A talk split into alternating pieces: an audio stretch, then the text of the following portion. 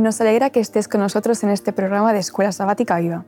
Nuestro objetivo es apoyar tu proyecto de hogar e iglesia para que practiquemos juntos el compañerismo, estudiemos la Biblia y experimentemos la misión como estilo de vida. Antes de entrar en el estudio de la escuela sabática, dedica unos minutos a interesarte por tus hermanos y hermanas, creando una red donde todos estéis cuidados y atendidos. Toma tiempo para la oración y acompáñanos ahora en esta lección. Siéntete entre familia.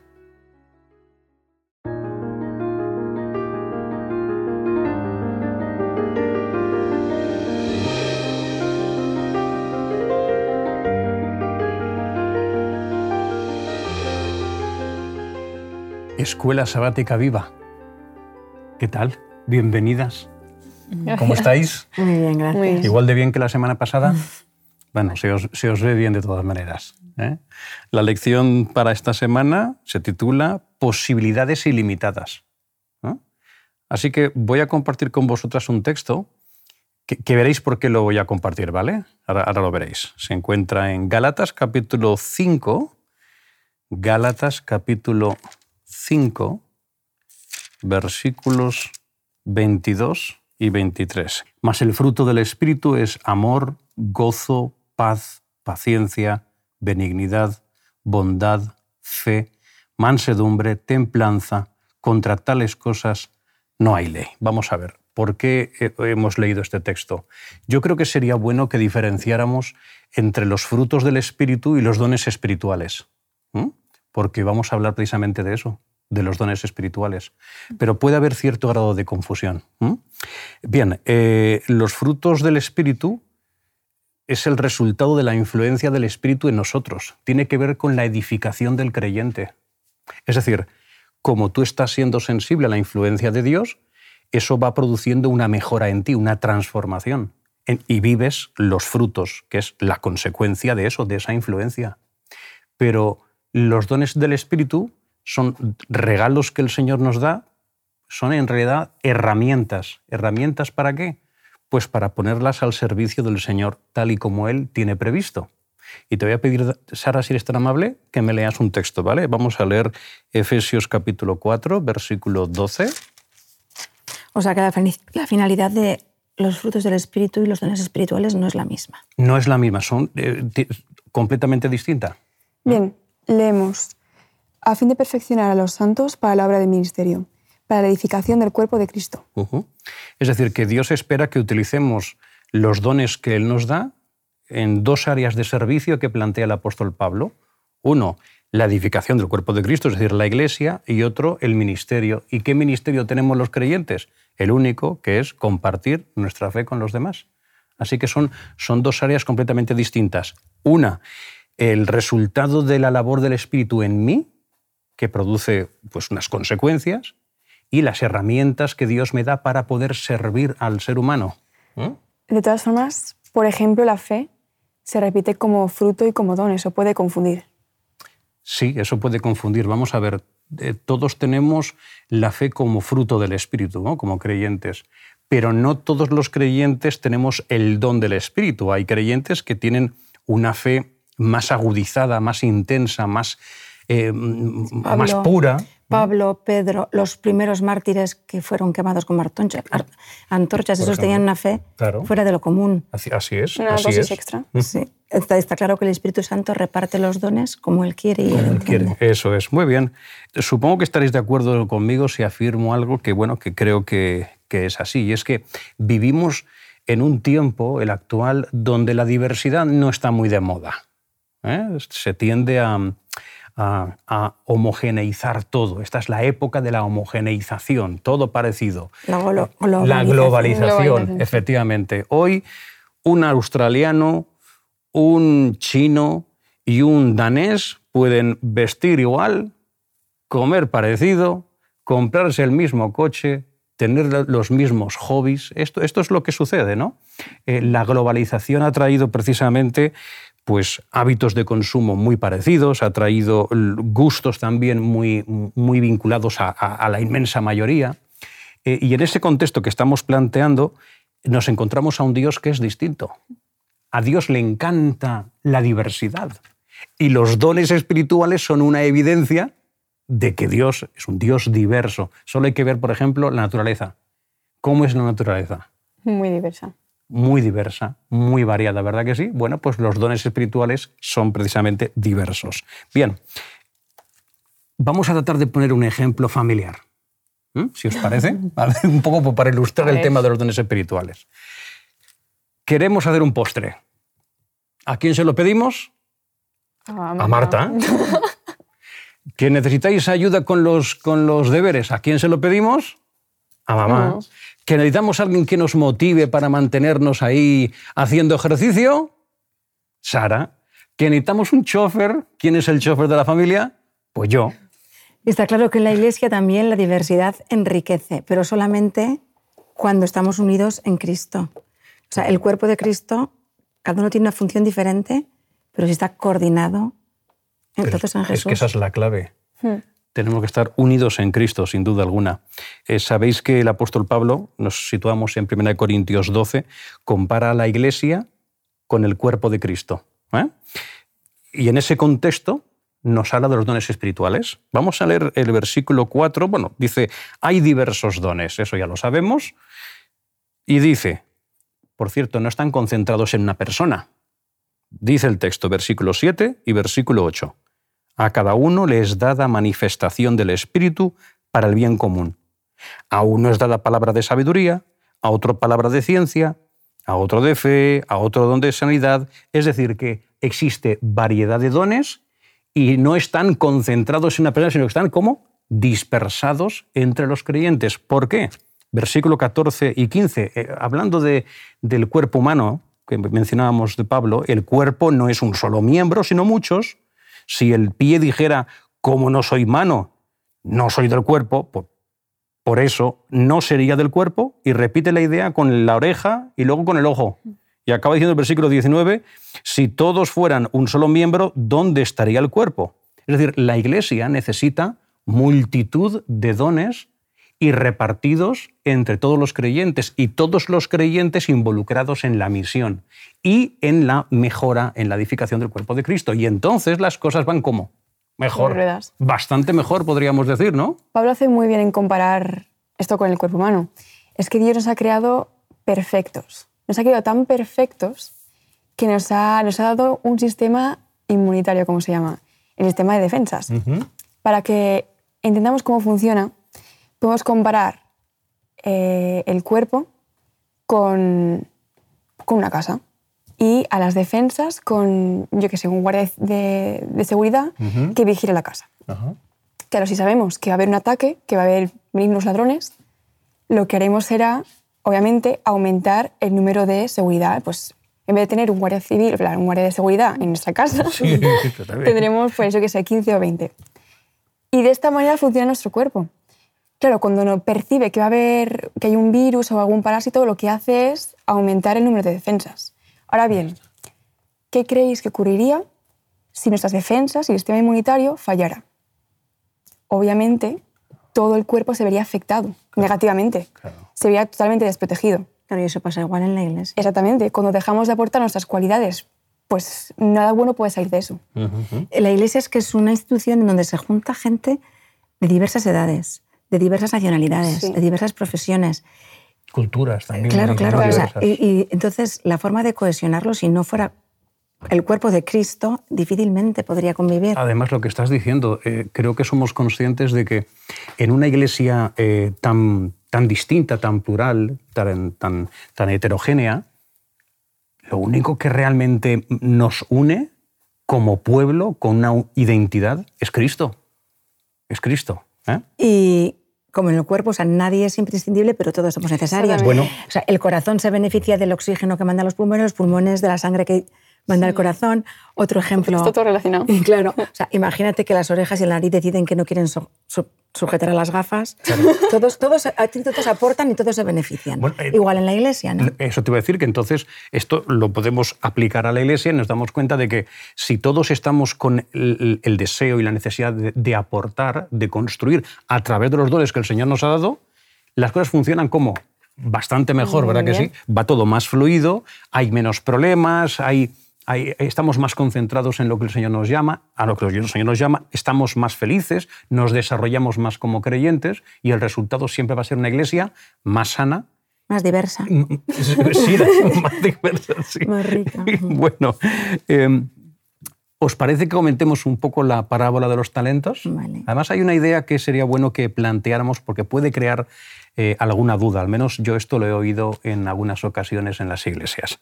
Bien, a veces he oído en la iglesia, bueno, es que yo creo que solo tengo un don. Sé que tengo que ponerlo en práctica y luego pues el Señor me puede bendecir con más. ¿Mm? A veces he oído, no, yo no sé qué don tengo, limitándolo a uno. ¿Y eso por qué se plantea? Pues básicamente porque cuando lees la parábola de los talentos... Uno tiene uno, otro pues, tiene dos, eso es, cinco. Eso iba a decir al revés, 5, 2, 1, pero efectivamente así es, 1, 2, 5 que 5, 2, 1, efectivamente. Entonces concluimos, bueno, pues por lo menos tengo un don. Que todo el mundo tiene una tarea para hacer. En el mejor de los casos, siendo muy positivo, decimos, "Oye, por lo menos tengo uno, así que voy a utilizarlo. ¿Ah?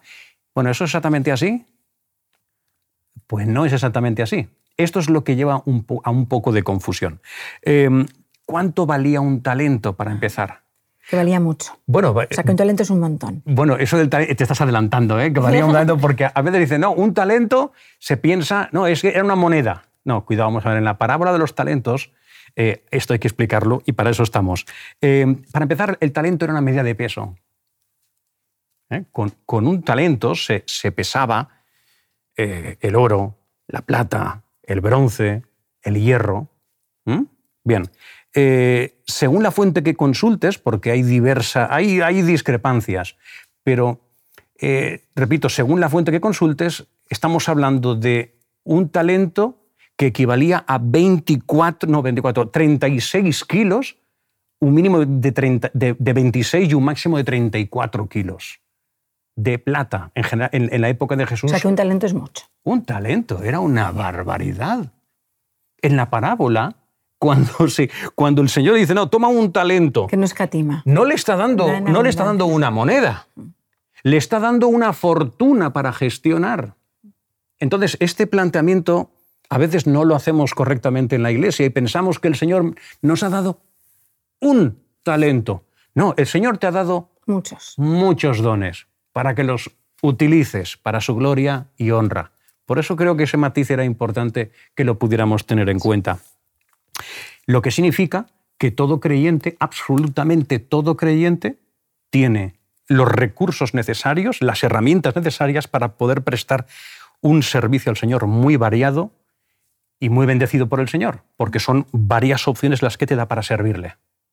Todo- todos debemos ejercer nuestros dones, todos tenemos la obligación y nadie tiene el derecho a impedirle a otro que ejerza sus dones. También, importante. Claro, eso, eso, eso a veces puede suceder, ¿no? Sí. Dios da eh, los dones en la medida en que su pueblo los va necesitando, ¿sí o no? Cuando surgió la iglesia adventista, eh, Dios dio en concreto un don que era imprescindible que lo pudiéramos recibir, que era el don de profecía. ¿Por qué? Porque el Señor quería que estuviéramos preparados en distintos ámbitos, quería orientarnos. Quería orientarnos al principio del nacimiento de la iglesia y quiere orientarnos hoy en día. Eh, sabemos que gracias al don profético tenemos básicamente cuatro áreas donde tenemos una información muy necesaria para estos tiempos. Mucha información vinculada a la familia, mucha, vinculación, mucha, mucha información vinculada a la salud, mucha información también vinculada a acontecimientos eh, finales y también tenemos eh, cuestiones educativas. No sé si lo he dicho ya. Sí. No lo he dicho, ¿verdad que no? Es decir, somos- son cuatro áreas muy amplias y el Señor mm, dio ese don específicamente para nuestra edificación, para orientarnos. Luego también en la etapa de, de los jueces, Dios decide que, bueno, considera que es necesario que se le dé a alguien el don de la fuerza para proteger y liberar a su pueblo de los filisteos. Sí, Aquí es donde estamos hablando sobre Sansón. Y Sí. Sansón es un ejemplo perfecto, porque utilizó su don espiritual para su exaltación personal. Encima, sí. Claro, y tenía, podía haber hecho un uso para beneficio del pueblo de Dios y no lo hizo. Y eso me recuerda una historia. Cuando yo era pequeña, mi padre me acuerdo que me pidió que acompañara en el piano, yo tendría, no sé, 12 años, tocara la marcha mundial para unos novios, ¿no? Y, y, yo vi que era un tecladito y empecé a protestar y a quejarme. Pues fíjate, pues qué teclado, pues no va a sonar. Y me dijo, Damaris, pues si, tú no, si tu don no te vale para ayudar a los demás, ¿de qué te sirve? Y se me quedó clavado porque es que tenía toda la razón. O sea, si lo que podemos hacer no lo usamos para los demás, para el beneficio, o sea, ¿para qué nos sirve, no? Sí, es como Sí. si no lo tuviéramos. O sea, Además- esa son, Sansón ahí es un ejemplo Sí. que patinó. ya, ya sabemos que acabó mal. Sí. Sí, eh, esto me recuerda, por ejemplo, a veces en casa, cuando eh, Sara está con el cello, Marta con el violín, y a veces pues, se les pide eh, que colaboren en algunas cosas, pero eso implica un, en fin, un, un ensayo más que significativo y eso combinarlo con los estudios, con el conservatorio, pues a veces no es fácil. Y entonces Pero uno dice, es bueno, es súper gratificante al final. Ahí está, pero uno dice, hombre, pero si es que, y, y- lo hemos dicho a veces en casa, ¿no? Sí. Es que es, es necesario porque, porque precisamente si tenéis es- ese, ese don musical, las dos, pues es para, es para beneficiar a otros y no solo para disfrutarlo, disfrutarlo uno mismo. ¿eh? Muy bien, vamos entonces a mm, avanzar un poquito. ¿Cómo descubrir nuestros dones? Es un apartado importante, ¿no? El que es que plantea el autor de la escuela sabática. Yo podríamos decir que fundamental, porque si, quer- si queremos utilizar los dones que Dios nos da, antes tenemos que saber cuáles son. Es que hay mucha gente que encima que es que le gustaría ponerlos en práctica y darlos al servicio de, de Dios, pero no estás seguro Claro. de cuáles tiene. Claro. Hay dones que está claro que, son natura- eh, que no son naturales, que son, por ejemplo, el don de profecía que has mencionado, Sí. el don de sanidad. También. La fuerza que hemos mencionado. Claro, pero hay otros dones que pueden ser dones naturales que una Sí. persona tiene naturalmente y que los utiliza para beneficio de la Iglesia y se terminan convirtiendo en dones espirituales. Sí, sí, Todos sí, tenemos sí. fortalezas, cosas que hacemos mejor, ¿no? Que nos sentimos más cómodos. Eh, quizás sería bueno que comentáramos la diferencia entre un talento natural y un don espiritual. Porque eh, tú eres una persona que no eres creyente, eh, tienes una, serie de virtudes, hay cosas que se te dan muy bien y tú vives con eso disfrutándolo. Pero un día tienes una conversión. Y entonces te das cuenta que esas cosas que tú sabes hacer bien de forma casi natural, casi instintiva, y que practicándolas se te da mejor que, que la media, pues resulta que es que eres consciente ahora de que quien te lo ha dado es Dios. Y entonces, ese talento natural que tú recibiste, o esos talentos naturales, Los se trans- transforman en dones espirituales en el sentido de que reconoces que el dador de esos dones es Dios y entonces quieres utilizarlos, como estás planteando, eh, para la gloria y honra de Dios, para, a- para aquello que Él quiera que yo los utilice. Y nos dice eh, Pablo que los tenemos que utilizar para mejorar la vida de la Iglesia y para compartir nuestra fe de manera eficaz con los demás. Pongo en la línea que estabas, que estabas planteando. Sí, claro, pero tenemos que pedir al Espíritu Santo que nos guíe Claro. para estar seguros de que hemos encontrado el don que, que tenemos. Claro. Y en verdad, si lo pensamos, Dios está deseando que nos demos cuenta de cuál es nuestro don, porque es que Él es el, el que nos, la- nos ha dado los dones. Ujú. Para utilizarlos. Claro, para Entonces, emplearlos. Entonces claro, quiere empe- que los encontremos. El- Y no nos va a poner difícil el saber cuál es nuestro don. Bueno. Y, la Biblia dice en Santiago, no sé qué versículo es. Santiago o sea, sí, el enti- 1.5. Eso es. Que le pidamos sabiduría, quieres decir, ¿no? Sí, Él nos ayuda, Él nos va a guiar, claro. Claro. Es alguien decir- necesita sabiduría, que se la pida a Dios. Pues en relación con lo que estás diciendo, si yo no sé cuáles son mis dones, Dios es el primero que me dice, bueno, pues no te preocupes que yo te voy a ayudar.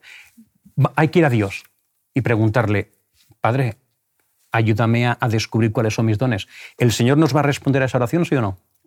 Evidente. Pues ahí tenemos un criterio importante, ¿no? El, ir al Señor para que Él nos ayude a descubrir cuáles son nuestros dones. Otra pauta para descubrir cuáles son nuestros dones, ¿cuál es? Pues el impacto que, que genera mm, el supuesto don que puedo tener en los demás. Vamos a poner un ejemplo muy sencillo, la escuela sabática. Oye, yo no he dado nunca una escuela sabática, pero me dice, oye, mira, Antonio, ¿te importaría a ver, dar esta escuela sabática. Ah, bueno, pues venga, vale, yo me la preparo y llega el sábado por la mañana con toda la ilusión del mundo, sudándome las manos, nervioso, perdido, y empiezo a darla con mi inseguridad, con mis dudas. Y al final resulta que, oye, me viene uno, oye, gracias, me ha gustado mucho tu escuela sabática. Ha ¿eh? hecho mucho bien. Hecho Y otro dice, oye, me ha hecho mucho bien. Oye, y ves una respuesta que dices, oye, quizás Sí. por ahí el Señor me está diciendo que tengo un don. O sea, observar el impacto que se, que se ejerce ese supuesto don en los demás es otro criterio. Y además te voy a dar otro que creo que es importante, eh, Sara. ¿Tú no te conoces a ti misma? Sí. Claro. Claro. Entonces, tú conoces cuáles son eh, tus fortalezas y tus áreas de mejora. Entonces, hay cosas que tú sabes que sabes hacer bien y ahí tienes otra, otro criterio para saber si tienes dones o no tienes dones en este aspecto o en el de más allá.